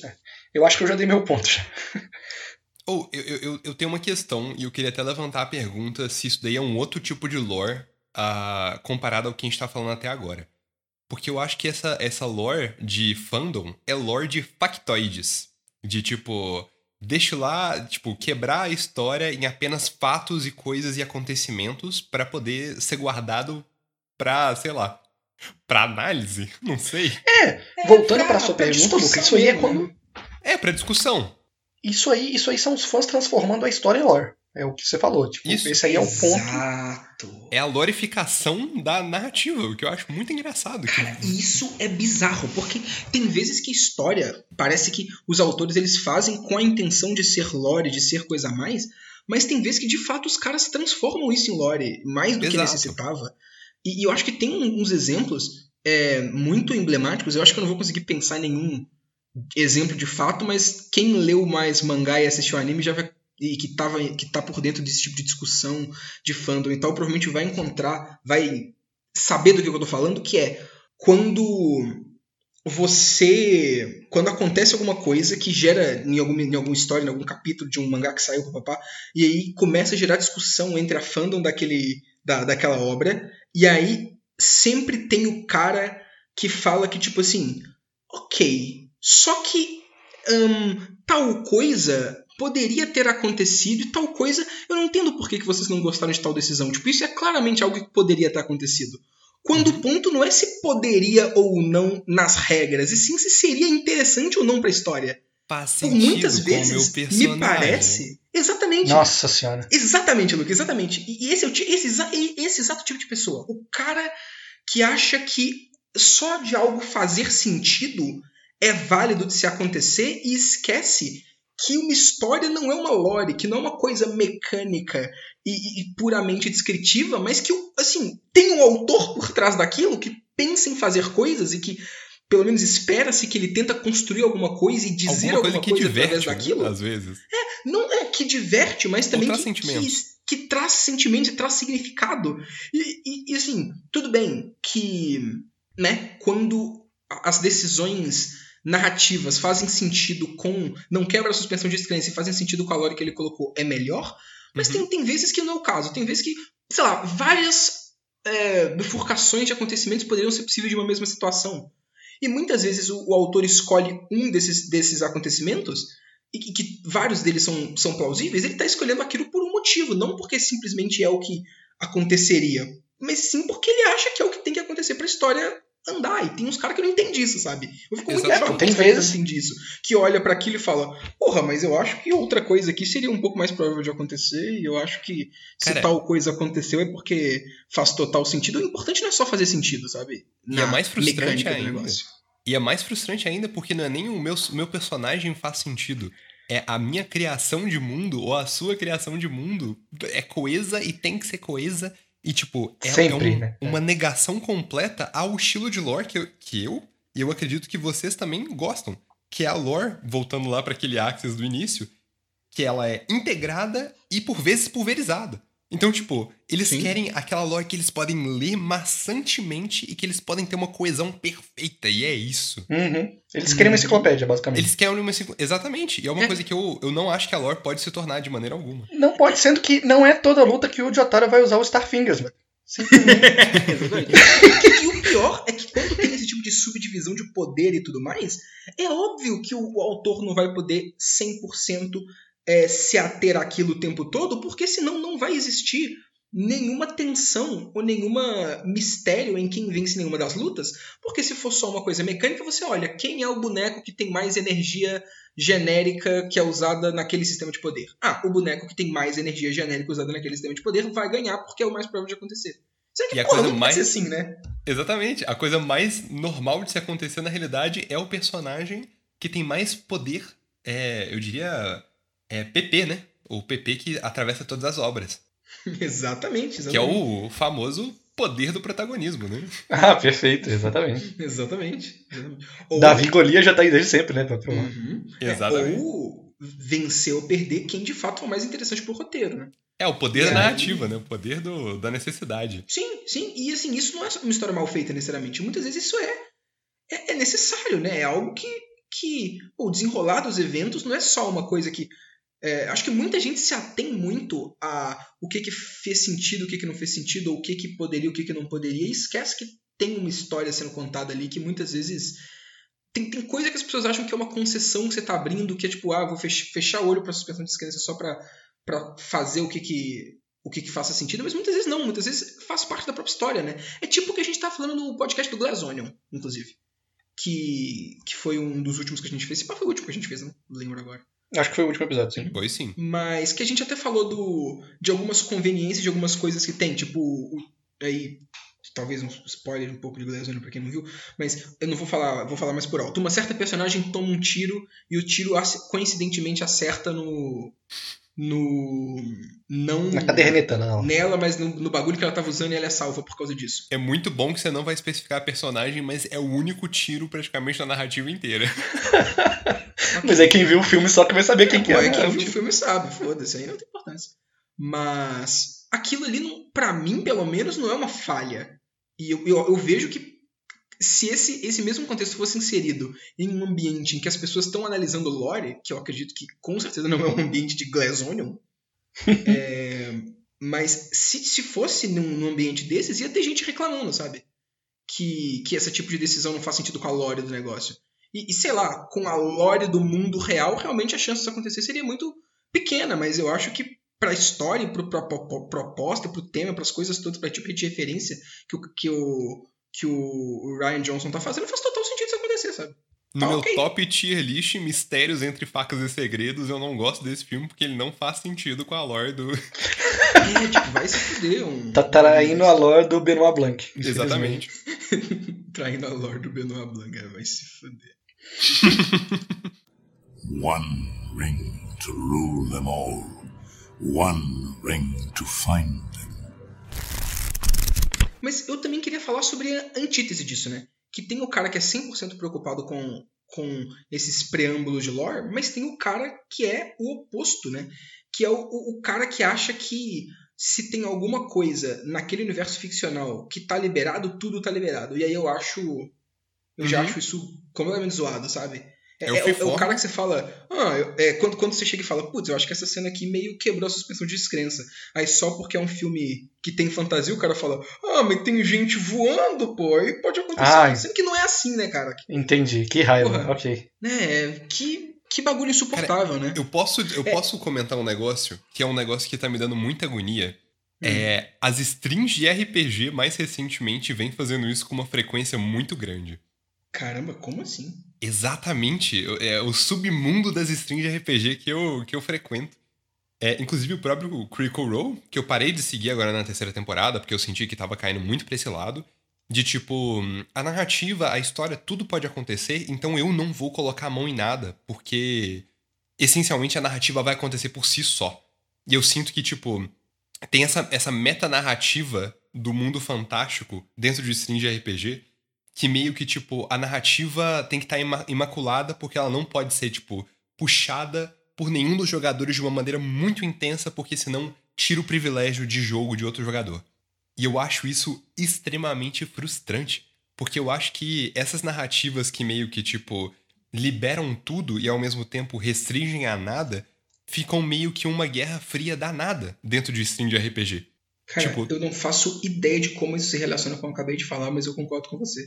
Não, Só é, não, eu não sei o que tem a ver uma coisa com outra. Faz sentido, porque a narrativa tá aberta pra qualquer coisa. Pô. Já que o pessoal pode tacar magia, pode fazer qualquer porra aí, tá pode liberado. Pode fazer aí. qualquer coisa. Então, uhum. tipo, a, a, partir do momento que pode fazer qualquer coisa e que eles querem manter uma coesão, nada pode acontecer. E, tipo, nada vai pra frente de uma maneira, tipo, eficaz e interessante. Entendi. Eu, Entendi. Eu saí completamente do que você queria falar, Vitor, perdão. Provavelmente. Não, mas eu, eu não tinha muita coisa pra falar, eu só queria, tipo, reclamar desse tipo de gente mesmo. Tipo, porra, né, não é só porque é um mundo fantasioso que vale tudo e tem coisas que, sei lá, tipo, normalmente você vê um mundo fantasioso que tem gente que voa e taca poder, a gravidade ainda funciona da mesma forma que ela funciona, né? Pô, não é. Não, tu, tu tem que saber dosar essas coisas também, né? Pelo amor de Deus. Eu acho, eu acho que, assim, né? Falando de uma maneira muito rasa, assim, você pode pegar uma obra e dividir ela em forma e conteúdo. Justo? Uhum, uhum, uhum. Essas uhum. pessoas, assim, elas costumam ignorar que forma é um fator importante dessa dualidade, assim. Então eu acho que ela não consegue conceber que uma explosão no espaço que não tenha som não é legal, entendeu? E aí, uhum. sei lá, essa suspensão de descrença dela que fica balada um pouquinho já desmorona inteira de uma vez. Perfeitamente. Não sei. Eu, eu, não sei se nenhum de nós três falou a mesma coisa, mas eu tô muito feliz que a gente teve esse momento para poder falar. Exatamente. Eu espero que vocês tenham entendido. Uma coisa completamente diferente aqui. Ai, aí eu só quero, eu só quero concluir minha, minha tese sobre esse tipo de esses, esses duas antíteses de, de fandom, que é assim. Vamos para conclusões, mas aí vamos para concluindo cada um dos tópicos diferentes. Rapidinho, só queria contar uma. Eu queria só contar uma anedota rapidinho que eu acho que tem a ver com o que você falou, Vitor. Que eu, eu tava conversando com a minha tia. A minha tia mora numa cidade no interior de Minas, bem fazendona mesmo. E ela veio falar comigo sobre cinema, porque a gente tava vendo Sessão da Tarde, eu acho, temperatura máxima, sei lá. E aí eu tava perguntando pra ela, pô tia, que, filme que, você, que tipo de filme que você gosta de ver e tal? Aí ela, ah, eu gosto de Dois Filhos de Francisco, eu gosto de. de Alto da Compadecida, uns bagulho assim. E eu tava com a camisa do Star Wars. Aí ela viu minha camisa e falou: Ah, esse tipo de filme aí, assim, eu não gosto muito, não, que eu acho muita mentirada. Nossa, claro. E aí o diálogo acabou, entendeu? Porque assim, eu vou falar o quê? É, é mentirada mesmo, pô. é a magia do cinema, né, pô? Caralho, mas ela cita Alto da Compadecida, que essencialmente é. eu, eu não sei como é que foi, eu só sei que foi assim, né?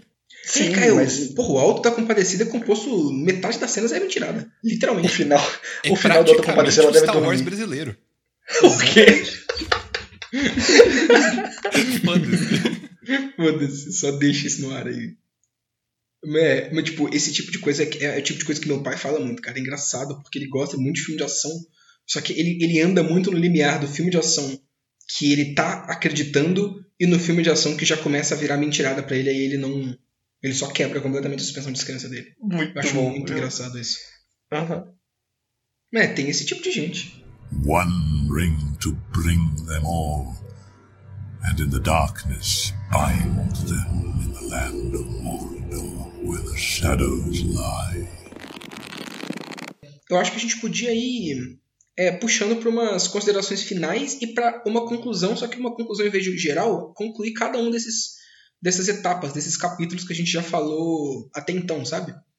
E eu queria só falar, é, começar pela essa última coisa que a gente falou, desse tipo de, de fandom e tudo mais, de como que isso hum, mina muito a discussão, sabe? Porque parece que quando a pessoa ou dissocia muito a lore do resto da coisa e quer falar só dela, ou quando ela ignora regras básicas estabelecidas na lore e na, e na suspensão de descrença do negócio, acaba um, piorando completamente o tipo de discussão que você poderia ter. E para mim, a coisa mais interessante de existir uma fandom é você poder fazer discussões interessantes sobre coisas, né? E aí, assim, tem vezes que o cara só tira uma coisa da cabeça dele que ele acha que é isso e pronto, ignora o que que. É, ignora coisas que não estão dentro da, da lore em si, mas que estão dentro da trama ou dentro da, do tema, sabe? É, não estão dentro tenho... da, da hiperlógica do. É. E eu tenho uma frustração um pouco grande com isso em Pathologic. Porque é uma das Caramba. únicas fandoms que eu, que eu que eu participo mais ativamente, né? Você não participa, né? Você se, se mura em volta da lore e da, da fandom de Pathologic. Completamente, né, cara? Traduzindo o primeiro jogo, falando de, de, com gente sobre de Pathologic o tempo inteiro é absurdo. E aí eu tô muito dentro disso. E assim, 90% das discussões são muito boas. As pessoas falam de maneira, tipo, é, incorporando tudo. Mas ainda tem aquele cara que, que, que chega na lore e, e você falar de lore só de lore em patológica é uma coisa que para mim é tão absurda, é tão inconcebível você realmente se preocupar mais com a lore do que com, com, com o resto das coisas em, em patológica, mano. Tipo, nesse jogo, entre tantas coisas que você podia preocupar, você vai logo falar da lore dele. Eu acho um bagulho tão insano assim, sabe? Como que o cara. Como que o cara chegou nesse ponto de tomar essa decisão na vida dele? Ficou ultrajado, tá ligado? Ficou ultrajado. Eu fico, cara, eu, eu, eu fico em choque, de verdade. Eu não sei como discutir com, com, com um cara desses. Porque, assim, em um jogo que a cidade que você fica se chama cidade e que o único outro lugar que não é a cidade é a capital. Porra. Exatamente. entender que o que os caras querem fazer aqui não é lore, né, porra? Que, é que o cara quer o, que, o cara quer discutir de lore de peça de teatro, né, velho? É a grande realidade. Exatamente, não tem como, cara. Tem, tem coisa que tu olha, é tipo o próprio Evangelion, e aí eu, eu fico muito em choque que para mim muita gente acha que evangelho é mega difícil, tem tanta dificuldade de interpretar evangelho e tudo mais, porque uhum. os caras se atêm a lore demais e no final eu tenho é a mesma só o opinião, sentimento, né? É, eu tenho a mesma opinião da lore de, de evangelho, a mesma opinião que eu tenho da lore de Dark Souls.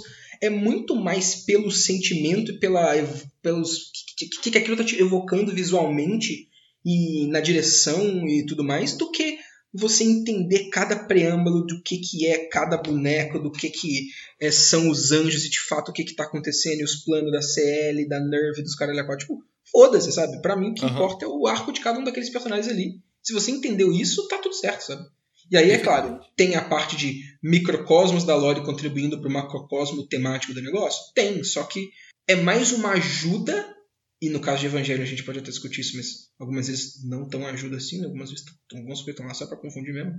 E os próprios. E não é eu que tô falando isso, né? Os caras que fizeram o bagulho que, que admitiram que várias coisas da referência religiosa é só porque achavam cool mesmo. Uhum. mas. Eles admitiram, cara, não é eu que tô falando.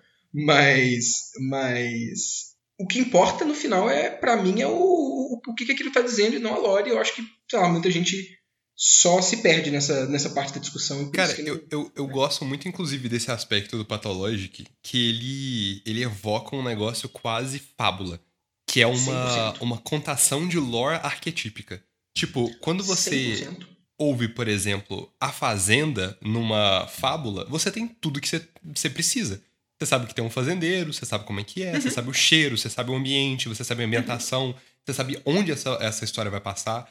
Você fala de uma vila, você entende também como é que funciona, e você não precisa de mais nada disso, porque a lore ela já é, digamos, do nosso inconsciente coletivo, né? Ela já vem do nosso passado e das histórias que nós vemos ouvindo há, há tanto tempo, que meio que a lore é a nossa vida, né? Ela trabalha com uma, uma questão de ambientação, que é essa, essa ambientação através de memória afetiva, que eu acho que o Pathologic, até por apresentar esses aspectos religiosos meio que só porque eles gostavam, é, Não, faz de um jeito muito.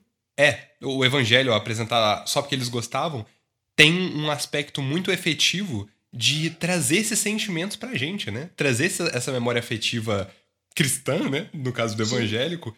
Pra, do, evan, do evangélico. Do, do evangélico. Caralho. É, do Evangelion para poder dar esse sentimento de tipo mundo acima e como que os personagens lidam com essas coisas que estão acima da gente. Então, tipo, a lore coloca ali apenas por criação de mundo e por é, pela, pelo sentimento que aquele mundo vai trazer é, para a história, né? E para o arco dos personagens. Completamente. Completamente. E, e eu acho que esse tipo de coisa tem que ser mais observada. Tipo, você que tá querendo analisar uma coisa, que, ou querendo fazer uma coisa, como que você pode linkar a lore de maneira não só é, mecânica e não só funcional dentro do, daquele universo, mas de maneira arquetípica mesmo, de maneira é, simbólica e tudo mais, são todas maneiras completamente válidas de, se usar lore e muito interessantes, né? As minhas obras preferidas, falando aqui já né, de tanto Evangelion quanto Pathologic quanto Dark Souls, usam é, para mim elas usam completamente a, a lore para fazer isso e eu acho maravilhoso. É uma é. coisa diferente, é uma coisa que pode ser mal interpretada, mas é uma coisa que quando funciona para mim é excelente demais, sabe? Perfeitamente. Agora eu queria puxar, inclusive, para falar sobre algumas obras no geral que são muito conhecidas pela lore. E vocês também podem propor, tipo, outras obras que vocês acham interessantes, seja por qualquer um dos sentidos. É, eu queria começar puxando é, Warhammer, que é o, o famoso joguinho de, de, de guerra baseado em lore. E do Zominho Quadrado. Do Zominho Quadrado, que caso vocês não conheçam e tem algum jogo ou alguma obra que parece com essa, comentem. Warhammer, você diz 40k. 40k. Você diz todo o Warhammer. Porque o Warhammer começou com uma coisa de fantasia medieval. Exatamente, eu quero falar de Warhammer 40k, Warhammer sci-fi pro Vitor ficar duplamente pistola. Cara, eu Exato. fico maluco com esse negócio, porque sempre que vem alguém falar de Warhammer, é sempre de lore, cara. Nunca ninguém fala Exato. nada de Warhammer que não seja de lore de Warhammer. Parece Cara, que eu... Warhammer e Lore são, são coisas indissociáveis. Eu fico puto com um bagulho desses. Caguei se os orcs acham que, que a tecnologia deles funciona só porque eles acreditam muito. Foda-se, eu não ligo. Exatamente. E outra coisa, a coisa que eu achei mais engraçada sobre o Warhammer 40k é que eu descobri que várias pessoas não jogam. Eles estão lá pela lore ou por pintar miniaturas. É, exatamente. E tipo, o jogo em si, eu fui ver gameplay do jogo, é muito legal, mas é um jogo muito simples. Tipo, eu acho que todo o, o, sucesso comercial, o que eu acho que é uma outra coisa legal de falar sobre lore, do Warhammer veio simplesmente pelo hype e pela lore. para mostrar a quantidade de gente que realmente quer consumir esse tipo, esse tipo de produto. Ainda mais se a lore é meio que, tipo. É, contextualizada por um sentido visual. Sim. E eu, eu acho isso muito interessante do, do Warhammer. É, o fato de que ele é, assim, ele não é vazio através de gameplay, se você quiser curtir ele como um jogo perfeitamente, mas que a, o maior atrativo do jogo é uma história, por muitas vezes, completamente incoerente, que a, a, galera gosta de, de, é, de consumir, não pela narrativa, não pelos conflitos, porque tudo é conflito, então nada é conflito, é, e, e, e simplesmente pelo, pelo sentido de sentimento de poder, né? aquele sentimento de ter poder e de ter alguma coisa em suas mãos que ultrapassa os limites humanos. E eu acho que o Warhammer se monta completamente acima disso. Tipo, é, não é legal você atirar com seu carinha só porque ele tem uma arma que dá um de dano e isso daí faz parte do jogo. É legal porque essa arma que dá um de dano é uma arma que destrói paredes e ela é a arma que é mais fraca no universo Warhammer. E você fica, uau! E a lore serve só para isso. E eu fico muito abismado. E eu acho interessante, né? Porque para mim Warhammer é uma coisa que foi construída. Assim, eu não sei se os caras pensaram nisso tudo, mas ela foi construída muito para ser isso aí mesmo, né?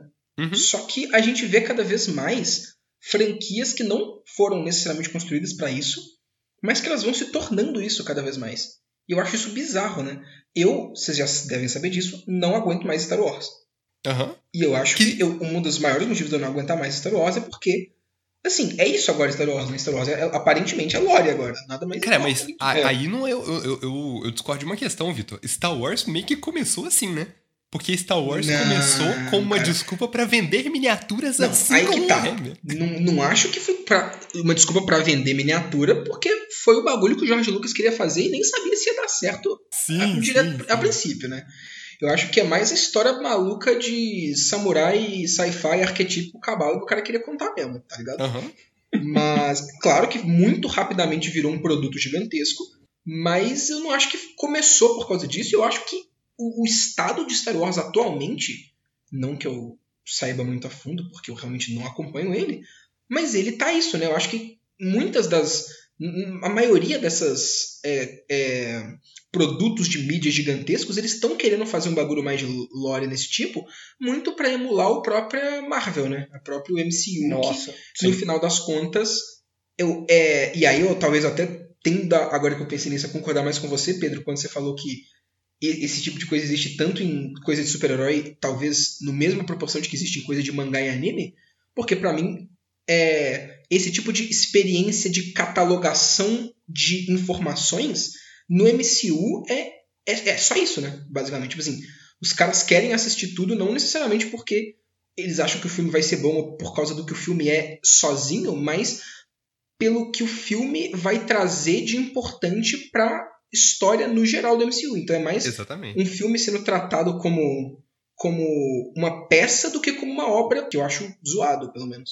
É só um episódio no gigantesco filmão que é o MCU, né? E às Aham. vezes a coisa nova que eles trazem, entre aspas, nem é uma coisa nova mesmo. Já aconteceu mais de uma vez da parada gigantesca que eles apresentam na cena pós-crédito só dá em nada imediatamente depois. Uhum. Tipo, tem um exemplo rapidinho. Tem duas é, manoplas do infinito que aparecem em cenas pós-créditos diferentes. Uhum. E aí, em um determinado momento, eles vão falar: Ah, aquela outra ali é falsa, foda-se. Exatamente. Eles não Exatamente. sabiam o que fazer com a outra, tá ligado? E outra, né? Os filmes estão tão atrelados com o comercial da Marvel que se a cena pós-crédito que tá expandindo a lore pra caramba simplesmente não dá uma repercussão interessante, eles só cortam. Uhum. E é engraçado porque tipo, a Marvel é a, a, a empresa que é considerado que faz esse tipo de coisa bem, né? Talvez a gente pode discutir que não tão bem assim nessa quarta fase, pelo menos eu não posso discutir porque eu não assisti literalmente nenhum filme da quarta fase da Marvel, mas vocês provavelmente vão poder discutir isso melhor. E assim, se ela é a que faz isso bem, imagina o que não faz isso bem, né? Tipo o próprio Star Wars. Atualmente, na série de Star Wars, eu não sei se vocês estão ligados nisso, e eu não estaria ligado nisso também porque eu não estou assistindo, mas eu vi comentarem um bagulho que eu só fiquei em choque, tipo, mano, o que que é a indústria de entretenimento hoje em dia, né, cara?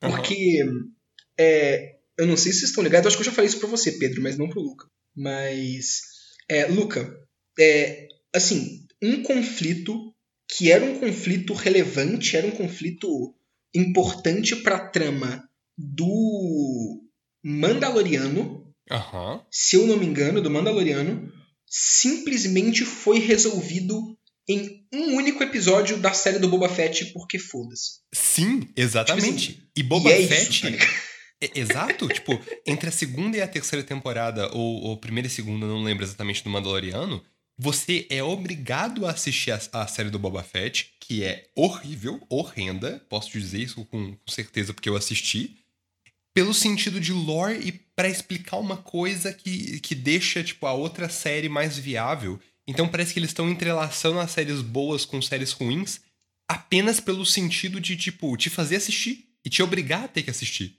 É, o, o Stan Lee fazia isso na Marvel na década de 60 já com as, revistinhas da Marvel, que ele terminava uma história em outra história pra você ter que comprar as duas revistas. Caramba.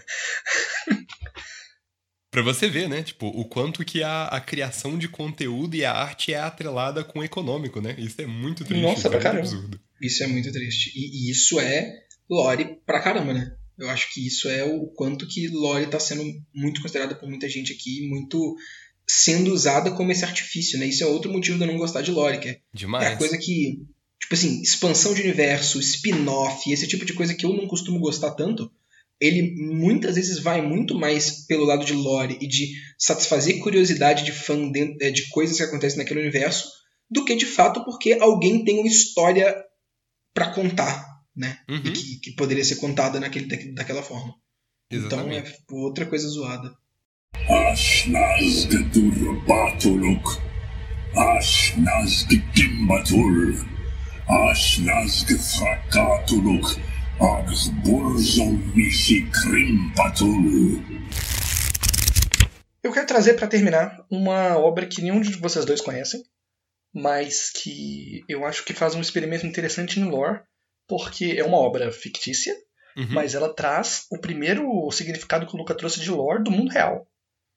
Porque, como a gente já falou em outros episódios, lore do mundo real é muito legal. Aham, exatamente. E é um livro do Alan Moore, livro mesmo, não é um quadrinho, livro em prosa, chamado A Voz do Fogo. Porque a proposta é: ele vai pegar o lugar que é a cidade dele, ali, Northampton, na, na Inglaterra. E ele vai traçar, ele vai contar várias histórias dessa, desse lugar durante vários períodos de tempo diferentes. Começa na Idade da Pedra e vai até 95, 1995. E, é, e aí você vai vendo, tipo, é esse pequeno a, a, vilarejinho precário de pessoas aqui o que, que tem desde essa época que se mantém até na década de 90, tá ligado? Como que esse lugar altera essas pessoas e como que essas pessoas foram modificando esse lugar ao decorrer das eras. E aí ele é muito mais um estudo sobre esse negócio mesmo, como que a lore vai sendo construída e depois como que essa cidade constrói as pessoas. É bem maneiro. Cara, que fascinante. Eu tô muito afim de ler esse livro agora. o começo é muito duro de ler porque você tá lendo da perspectiva do homem das cavernas. Então não existe linguagem para ele direito ainda. Caramba. Então é todo escrito por associação, tá ligado? Eu não vou saber dar um exemplo aqui porque eu li faz algum tempo já, mas não é escrito só, ah, os pássaros estão voando no céu. É tipo, criaturas ali estão, sei lá, nadando nesse mar. Sei lá, tá ligado? É todo psicodélico, assim, porque ele não tem noção do que é linguagem ainda. É bem a, interessante. A linguagem é pouco complexa, né? É só, tipo, é, correlações com, com as informações que ele tem do mundo terreno, né? E com sentimentos, sim. Caramba, que interessante. É bem legal. Eu comecei a, ler um mangá hoje, né, que é o Blame, e eu sinto que se eu tivesse começado a ler antes, ou se a gente tivesse gravado esse podcast depois, eu teria coisas para dizer sobre esse mangá. Porque tudo aquilo que a gente falou dos eixos e do de histórias que, que tem a lore mais. Como é que era o termo mesmo? Polvilhada, não era isso? Ela é pulverizada. Pulverizada, pulverizada caberia muito para esse mangá aqui, que eu já vi muita gente comparando o tipo de lore que ele, que ele traz com o tipo de lore de Dark Souls mesmo, de você ir pegando as coisas muito mais por contexto e por observar o, uh, o ambiente e tudo mais, então não tem muita noção do que está acontecendo. Mas, né, comecei a ler ele hoje, então não, vai, não vou ter muito como falar sobre ele. Um, vocês têm mais alguma coisa que vocês queiram dizer? Cara, menções honrosas, assim, Uh, eu tô tentando pensar em alguma que seja interessante. Assim, eu acho que a gente não pode passar um episódio desse sem falar de Disco Elysium, né? Que eu acho que o ele usa a lore perfeitamente para criação de mundo e para ambientação. E eu acho que só é igual meio até Senhor dos Anéis, porque a, a nomeação dos lugares já te dá um sentimento, um frio na barriga, é, que já te liga é literalmente, tal qual os calafrios do jogo, a alocação do que o jogo tá falando. Total. Pois é. E assim, nós temos um episódio inteiro sobre Disco Elysium, você pode ir lá e ouvir agora se você quiser. Exatamente. É, e sobre outras coisas que a gente falou aqui, né? Tipo Pathologic também. Eu, eu tô adorando que esse episódio aqui tá sendo um episódio só de vitrine. Isso aqui é maravilhoso. Porque isso é outra coisa que a Lore pode fazer, né? Caralho. Ele é uma. Principalmente em jogos de mundo aberto, jogos mesmo de mundo aberto, igual uhum. que a gente já falou sobre The Witcher, né, Pedro? Que a, a, a história a história do jogo ela é muito uma vitrine para e a lore do jogo também é muito uma vitrine para coisas interessantes que você pode fazer naquele mundo, né? Uhum. E você vai ver elas e vai ir atrás da que você se interessa mais. Então, olha aí. Ô, mas vocês sentiram o que a gente tá fazendo nesse episódio todo? Hum. A gente tá incentivando as pessoas a entenderem mais da lore do eventual ocultismo. Exatamente. a gente citou uns 40 episódios aqui já. A que meta narrativa. Mas, Vitor, eu queria te perguntar da, da, da, sua experiência com a melhor lore escrita até, até esse momento, né, na humanidade. Ai, ai, lá vem. Qual que você quer? o que, que você acha da lore do Minecraft? Porra, Caralho. essa daí é boa, hein? Essa daí é foda. essa daí é potente. Essa da puta merda. Aquela lore que não tem nada no jogo e aí na cena final tem tipo um texto de 20 páginas te explicando.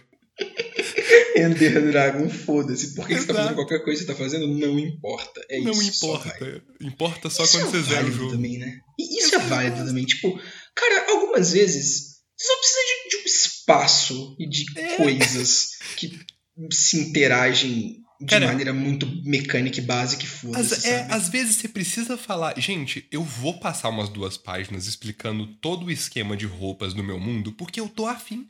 E é isso aí. E vocês que lidem. Se vocês quiserem entender mais sobre seus personagens, eles estão de refém daqui a 20 páginas e vocês têm que ler isso daqui porque vocês não sabem quando que vai começar de novo. E é isso daí.